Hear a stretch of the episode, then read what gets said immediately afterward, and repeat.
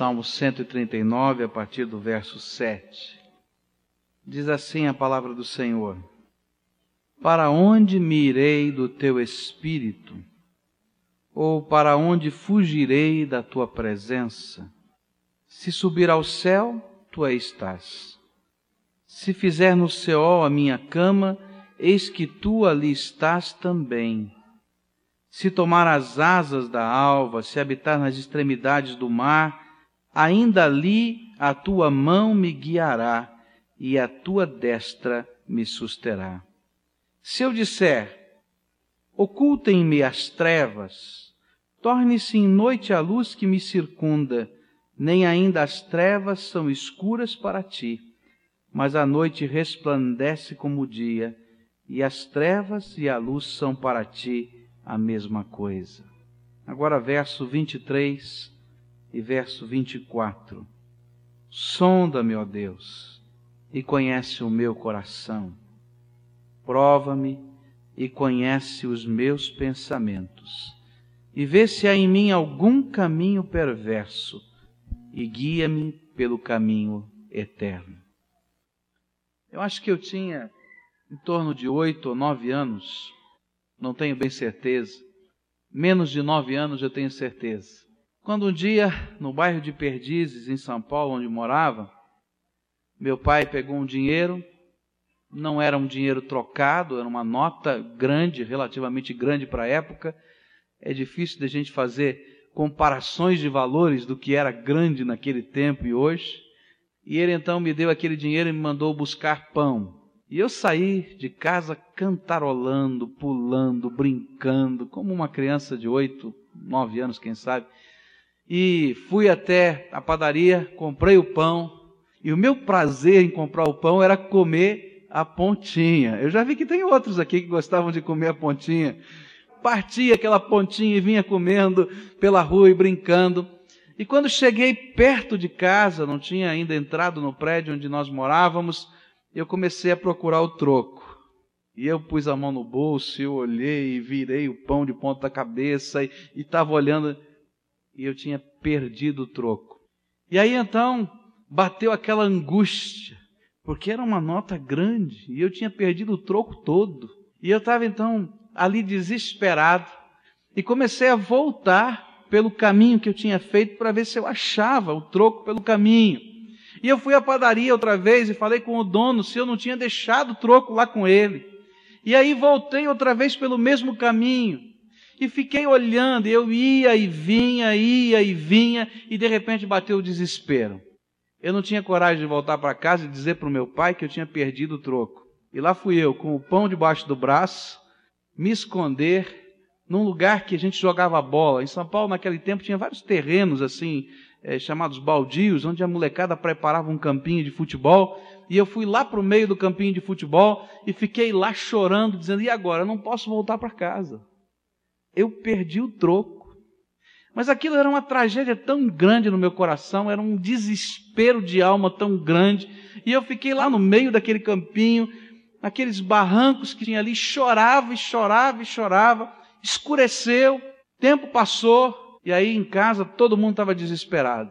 Onde é que foi parar esse menino? E aí então meu pai saiu para me procurar. Fez o caminho da padaria, chegou na padaria, perguntou, e aí o dono da padaria disse: Olha, o seu filho perdeu o troco.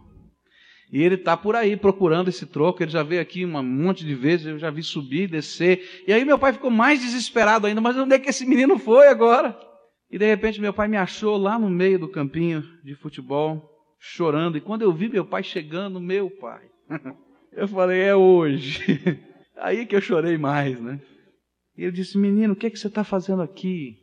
E aí eu comecei lá a dizer, olha pai, eu perdi o troco e aquela coisa toda e soluçava e tal. E meu pai disse uma coisa que eu nunca mais esqueci. Por que você não voltou para casa? Você não sabe que você é mais importante para mim do que o dinheiro que você perdeu? Nunca mais esqueci. Você não sabe que você é mais importante para mim do que o dinheiro que você perdeu? Salmo 139 está falando disso. Salmo 39 é Deus se revelando na sua grandeza. Mas nessa revelação da grandeza de Deus, descendo as particularidades do coração do homem, Ele está mostrando que nós somos mais importantes do que toda a criação, aos olhos dele. Que nós somos preciosos, por isso ele não desistiu da gente. E nesses versículos, de uma maneira especial, o salmista descobriu, ouviu, entendeu, entendeu Deus falando a ele que é uma grande loucura fugir de Deus. Primeiro, porque ele nunca vai desistir de você. E depois, porque não existe lugar para onde você possa fugir do Espírito Santo de Deus. Se esse Deus é capaz de entrar nos recônditos da minha alma, se Ele é capaz de saber o que eu vou falar antes de que a minha boca articule, se Ele é capaz de entender as profundezas do meu consciente ou do meu subconsciente, então será que existe algum lugar que eu possa me esconder dele? O salmista havia percebido isto, e é por isso que então ele vai nos dar algumas razões, porque é uma loucura tentar fugir da presença do Senhor. Se subir ao céu, tu aí estás. E se fizer no Seol a minha cama, eis que tu ali estás também. É uma loucura tão grande tentar fugir da presença de Deus, porque nenhum destino pode me fazer evitar a sua presença. Presta atenção nisso. Nenhum destino pode me fazer evitar a sua presença. Por quê? Se você for ao céu, se você um dia subir ao lugar da habitação de Deus, como é que você pode fugir da presença de Deus lá? Não tem jeito. Ao contrário, quando você chegar nesse lugar que chamamos de céu, que é o lugar da habitação de Deus, o que você vai ver é a glória de Deus manifesta. O que você vai perceber é que não tem sol naquele lugar, porque não precisa. A Bíblia diz que a luz da presença de Deus é tão magnífica, é tão grande, que não tem necessidade de sol nesse lugar. Ele mesmo ilumina a presença de todos. Você vai olhar para o secto do Senhor, formado pelos seus anjos, que estarão cantando louvores, adoração, e reverenciando a presença soberana desse Senhor. Se você subir ao céu, você vai ser cercado pela compaixão de Deus, que vai estar lá e que vai envolver a tua vida. Se você subir ao céu, diz o salmista, como você pode se esconder dele lá? Porque o que você vai mais perceber é a presença de Deus no lugar da sua habitação. Mas se você descer ao inferno, Alguém pode dizer, bom, lá não tem jeito de perceber a presença de Deus. Mas o salmista diz que não. Se você descer ao inferno, você vai perceber alguma coisa de Deus lá. Pastor, o senhor está falando heresia agora. Quer saber por quê? Porque o inferno não foi feito pelo diabo, sabia? E nem foi feito pelos seus anjos. Mas o inferno foi o lugar que Deus preparou para todos aqueles que se rebelaram contra ele, quer sejam anjos, demônios ou homens. É sim o lugar do castigo, é sim o lugar da ira, é sim o lugar da justiça de Deus. Porque se não for assim, diabo nenhum ia para o inferno. Então o salmista diz assim: olha, não tem jeito. Nenhum destino pode te afastar de ter que se defrontar com o Senhor. Às vezes a gente vai vivendo a vida e uma série de ilusões vão passando pela nossa cabeça. A gente imagina que o suicídio é a resposta. A vida está tão enrolada, está tão desgraçada, todos os becos estão fechados. A gente sabe de uma coisa, eu vou acabar com tudo, vou fugir de tudo. Mas a Bíblia diz que o suicídio não é alternativa alguma. A verdadeira alternativa para quem está num beco sem saída é a busca deste Deus de graça e perdão. Não tem outro jeito. Algumas pessoas imaginam que fugir, largar tudo, abandonar tudo. Essa é a melhor alternativa quando a coisa está feia. Mas não é. Porque a gente carrega as tragédias da gente dentro do coração. E a melhor coisa que a gente pode fazer, quando a gente imagina que não tem saída, é olhar para cima. Pode ser que para frente, para trás ou para o lado não tenha saída mas talvez se você olhar para cima, você vai encontrar o Senhor da glória que pode te conduzir por lugares que você nem imagina. Não tem jeito de fugir, nem da gente mesmo, quanto mais do Senhor. É importante, é especial entender que eu posso me aproximar dele da maneira como eu estou, quebrado, destruído, arrebentado e eu não preciso me esconder dele pelos caminhos da vida. Porque na medida em que eu vou me escondendo pelos caminhos da vida, eu vou me perdendo cada vez mais. Duas cenas da Bíblia me chamam a atenção. A primeira delas é Adão e Eva no jardim. Como uma criança, como eu, naquele campinho de futebol, estava Adão e Eva no jardim quando o Senhor passou pela viração do dia, diz a palavra de Deus para chamá-los, eles que tinham comido da, do fruto da árvore que Deus disse que não deveriam ter comido, se esconderam e acharam que poderiam estar escondidos do Senhor. Quem pode se esconder do Senhor? E eles não podiam entender que só na presença do Senhor e tratando dos problemas da sua alma é que podia haver solução e bênção na vida deles. Segunda cena que me chama a atenção na Bíblia, daquela mulher, daquela prostituta que entra na casa de Simão e vai chorar aos pés do Senhor Jesus e desata os seus cabelos e enxuga as lágrimas que pingavam sobre os seus pés com os seus cabelos. E todo mundo está ali olhando, criticando e não entendendo e dizendo: olha, se esse homem fosse profeta e soubesse quem é essa mulher, não permitiria que ela lhe tocasse. Mas ali estava acontecendo uma coisa tremenda. Ela podia entender um amor que a encontrara onde estava. E ela não precisava fugir desse amor. E que tinha poder para transformá-la, apesar daquilo que já havia acontecido na sua vida. E que poderia purificá-la por causa da graça do seu Deus tremenda revelada na pessoa de Jesus fugir do Senhor é loucura. Não há destino que o possa evitar. Não tem jeito.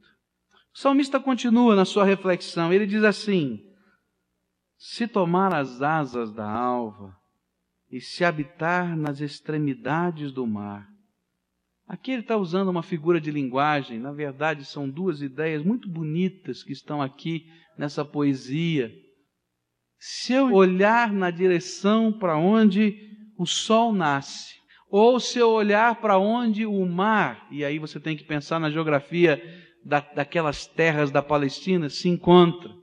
Se eu for para o leste, ou se eu for para o oeste, se eu tentar descobrir o lugar onde termina o mundo, porque era isso que eles pensavam, onde termina o mar, termina o mundo, ou se eu descobrir o lugar onde começa o mundo, porque eles diziam que começava onde o sol nasce. Não importa para onde eu esteja indo, nas extremidades da terra, eu vou me defrontar com a presença do Senhor. Há uma figura bonita no Velho Testamento de uma guerra. Essa guerra está acontecendo e Israel está ganhando essa batalha. E os inimigos dizem assim: não, olha, o problema é que nós estamos lutando nas montanhas. Vamos trazer a batalha para o fundo do vale, porque o Deus deles é o Deus das montanhas. O nosso Deus é o Deus dos vales. E então eles preparam toda a armadilha para que o povo de Israel venha para o fundo do vale. E vem o profeta de Deus e diz assim: Por quanto disseram que eu sou só Deus das montanhas, desçam aos vales, porque eu quero que todo mundo saiba que eu sou o Deus das montanhas e dos vales. Esse é o Deus que adoramos. Não existe distância que me fará evitar a Sua presença. Às vezes a gente imagina assim, não é? Eu vou para uma nova terra, para uma nova cidade, eu vou para um novo lugar, vou me afastar de tudo, eu vou me afastar das pessoas, eu vou me afastar da igreja, vou começar a minha vida. E acho que não vai encontrar o Senhor aonde vai. Hoje eu tive uma experiência muito gostosa, muito interessante. Uma moça veio de Santa Catarina Curitiba para conversar comigo. Vou conversar com um dos pastores da igreja. Essa moça se converteu há mais ou menos um ano e meio, dois anos atrás, aqui nesta igreja. Uma série de coisas aconteceram e ela foi para lá. E a ideia era essa, né? Novo lugar, nova terra, novos amigos. Não preciso carregar os conflitos do meu coração e vou começar em total liberdade longe de Deus, porque Deus não vai me achar aqui. E de fato, ela foi para uma nova cidade, nova, novos amigos, nova faculdade, tudo. Mas hoje ela veio para cá para dizer o seguinte: eu não consegui fugir do meu Senhor. Porque cada noite em que eu me deitava para dormir, ele falava no meu coração, mesmo quando eu não queria ouvir. E cada dia que eu me levantava para o trabalho, para a faculdade, para alguma coisa, ele tocava a minha alma, mesmo que eu não quisesse. E eu vim aqui porque foi aqui que começou. E ainda que eu tenha que morar lá, eu tinha que voltar aqui para me reconciliar. Sabe aquelas coisas que só Deus faz? Porque ela poderia se reconciliar lá, porque o Senhor estava lá falando com ela, mas ela fazia questão de vir até aqui para dizer para alguém que conhecia o seu passado, que não conhecia o seu presente, que Deus pode ser encontrado em qualquer lugar da face da terra. Você pode tentar se esconder onde for. Você pode achar a caverna, o vale, a montanha, a praia, o canto que você quiser, mas o Senhor não vai desistir de você. O Senhor vai se manifestar em graça à sua vida. Ele vai continuar batendo na porta do teu coração. Ele vai continuar dizendo que o Filho dele, Jesus Cristo, morreu na cruz do Calvário e verteu o seu sangue para perdão dos seus pecados. Ele vai continuar lembrando você, se um dia já recebeu Jesus como Senhor e Salvador, que ele não se esqueceu do pacto que ele fez com você que você talvez possa ter se esquecido dele, mas que ele não pode se esquecer de você, porque um dia ele gravou o seu nome na palma da mão dele. Está escrito isso na Bíblia. Sabia? Essa é a história de Jonas. Aquele profeta de Deus que um dia Deus lhe deu uma ordem que parecia estranha demais à sua cabeça. E ele pega um navio e diz: Eu vou para o fim do mundo. Eu vou me esconder no final da terra mas não tinha lugar para ele se esconder. Ele estava naquele barco e as circunstâncias da vida estavam dizendo para ele: O teu Deus quer falar contigo. A tempestade chegou, aquele barco chacoalhava, todo mundo percebia que era alguma coisa estranha, sobrenatural, menos ele, porque ele não queria ouvir. Ele está dormindo no porão, chega o capitão do navio, que nunca ouviu, e diz assim: Homem, se você não presta para fazer mais nada, porque todo mundo estava jogando as coisas para fora para tentar aliviar o peso do navio, então vê se faz uma oração. Eu não sei onde você está, mas você vai perceber uma coisa tremenda. Deus vai usar a boca, os lábios de gente que não conhece a tua história, que vai dizer algumas palavras que vão bater de frente com a tua experiência, como se Deus estivesse dizendo: não me esqueci de você. Eu quero ter um encontro contigo. Eu quero ministrar no teu coração. Eu quero trabalhar na tua vida. Não importa onde você esteja.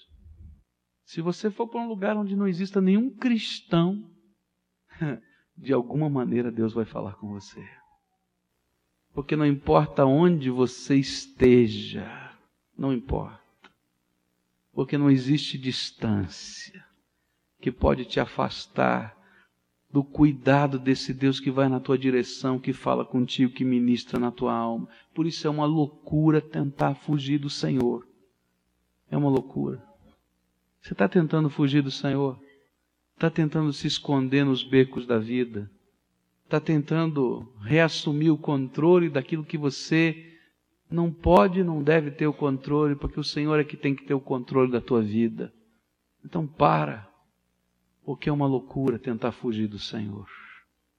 Mas quando a gente olha para essa expressão, tomar as asas da alva, dá a ideia também de se vestir com asas. E numa rapidez como a rapidez da luz do sol que cobre o mundo, em questão de frações de segundos. À medida em que ele vai nascendo, todos os lugares vão sendo permeados por essa luz. É alguma coisa tão rápida. Dá a ideia de que não existe nenhuma corrida veloz que me fará evitar a presença de Deus. Às vezes a gente tenta se esconder de Deus não no destino, a gente tenta se esconder de Deus, não nas distâncias nem nos lugares, mas a gente tenta se esconder de Deus com um estilo de vida. Aquele estilo de vida do corre-corre. Eu corro, corro, corro, corro, corro, luto, luto, luto, luto, faço, faço, faço, faço. Não tem lugar.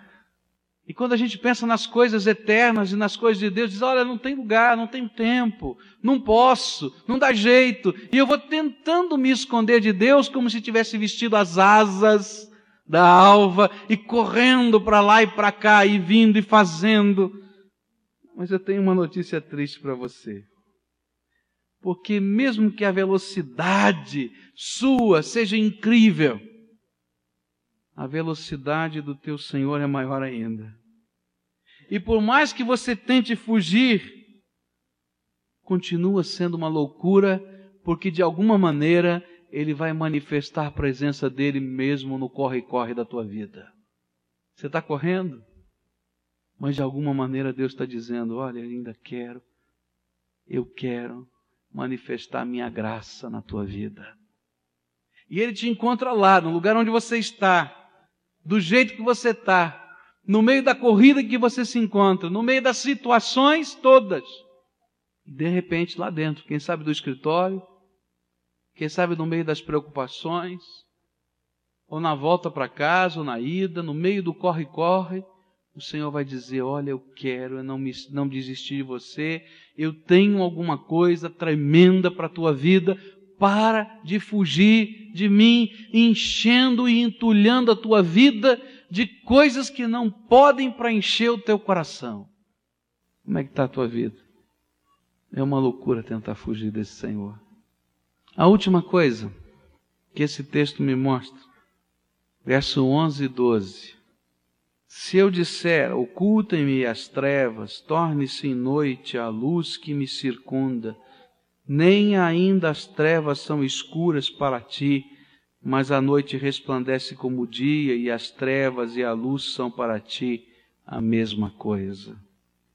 Você sabia que nenhuma escuridão, por mais densa que seja, vai fazer você evitar a presença de Deus na sua vida. Não tem jeito.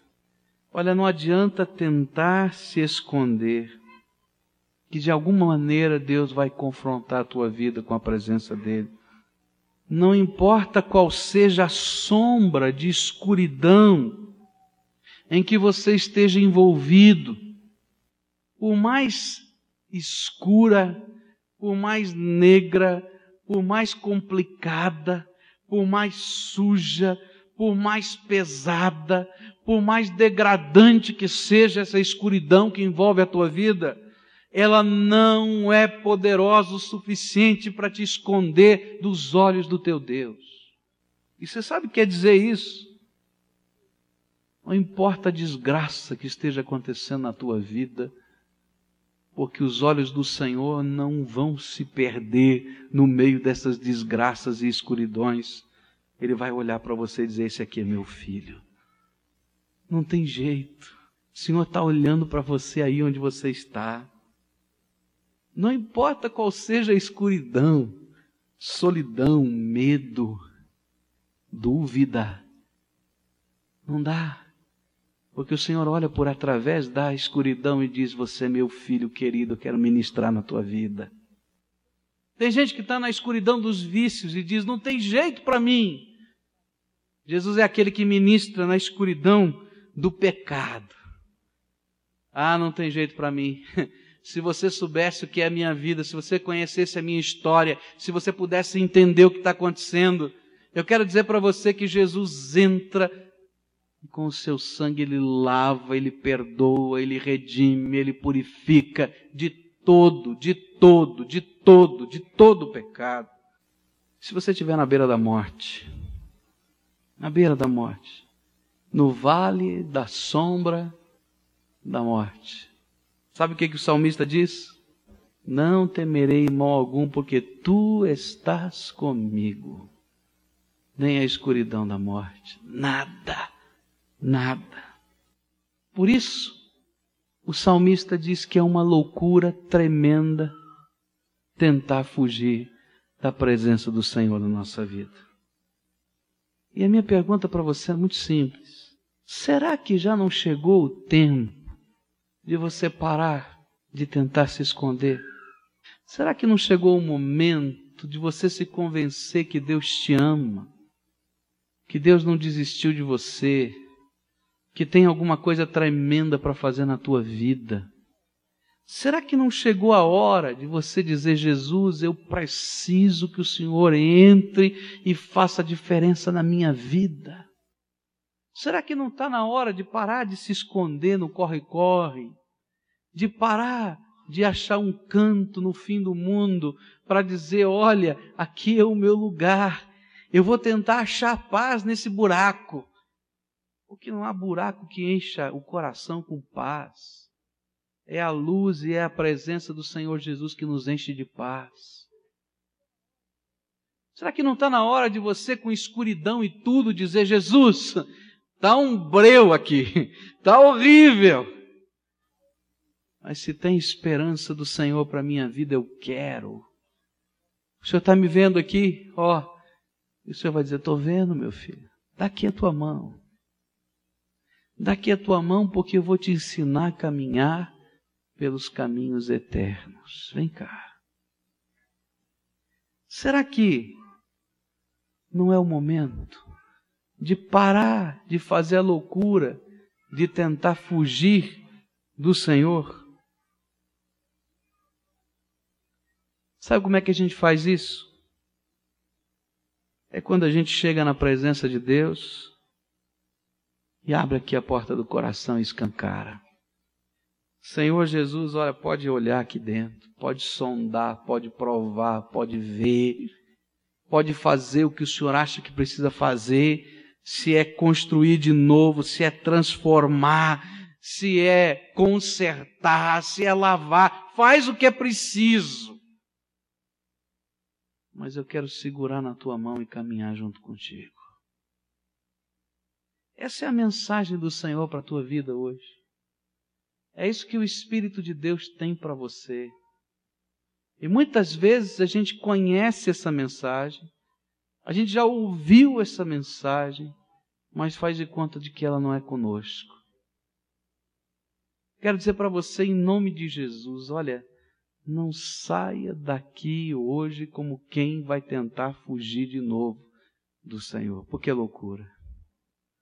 Mas ao contrário, ao contrário, aproveite a coisa tremenda que Deus quer fazer na tua vida.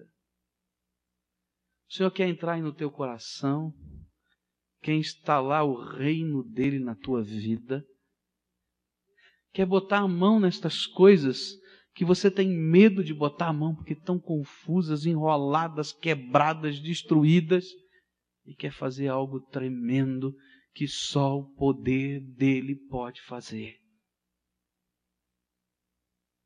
Será que não chega eu queria dizer para você é que Jesus quer ajudar você. E que você precisa dessa ajuda.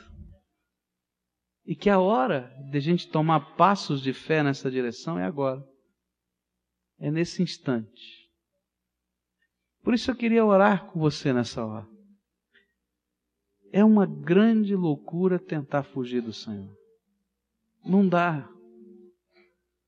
Não tem destino, não tem lugar, não tem corrida, não tem escuridão. Ele vai se manifestar. Teu nome está escrito na palma da mão dele. Ele te ama. Como eu ouvi um dia do meu pai, eu quero dizer para você. Você vale muito mais do que o pecado que está no teu coração para Deus. Você vale muito mais do que os envolvimentos que você tem, porque Deus te ama. Você vale muito mais porque o Senhor te quer de todo o coração.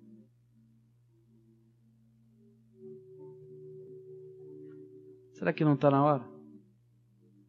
Curva a tua fronte aí, fecha os teus olhos. Nós queremos orar junto com você nesse momento. Agora eu quero orar por você. Querido Senhor, aqui está o teu povo. Eu não preciso dizer os nomes deles, Senhor, porque o Senhor já tem escrito na palma da tua mão. E o Senhor nunca esqueceu de nenhum deles. O Senhor conhece o levantar e o se deitar de cada um deles. O Senhor viu cada um deles sendo formado no ventre da sua mãe. Quando eles eram ainda aquela substância informe, o Senhor estava vendo a beleza da tua criação neles. Senhor Jesus, eles são teus por direito. Eles andaram por caminhos que não eram os teus, se esconderam em lugares para não terem essa confrontação com o teu espírito. Mas, Senhor, hoje eu te dou graças porque o teu Espírito Santo fez cair a venda dos seus olhos. De tal maneira, Senhor, que eles sabem que isso é uma grande loucura. Eles são teus. Eles são teus. Então, agora, Senhor, eu quero te pedir, derrama do teu Espírito Santo sobre essas vidas. Derrama, Senhor. E se tem alguma coisa do maligno ainda perturbando, amarrando, impedindo, na autoridade do nome de Jesus, eu quero expulsar você, demônio, você maligno, saia de vez, porque eles pertencem ao Senhor Jesus. Eles são selados no Santo Espírito da promessa e eles são lavados no precioso sangue de Jesus Cristo, nosso Salvador. Senhor Jesus, eu quero te pedir que tu estejas colocando no coração deles a alegria da salvação. Que o Senhor esteja colocando, Senhor, aquele prazer que vem lá no fundo da alma, que só o Senhor pode dar. Aquela paz transcendente, maravilhosa, poderosa, que é do Senhor Jesus. Ó oh, Jesus querido, abraça essas vidas no teu poder.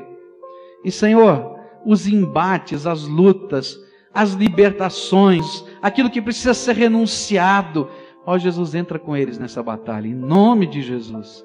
Vai na frente, coloca os teus anjos, coloca o teu exército, Senhor, para que eles, cheios do, poder do teu espírito, estejam na direção daquilo que tu queres para cada um deles.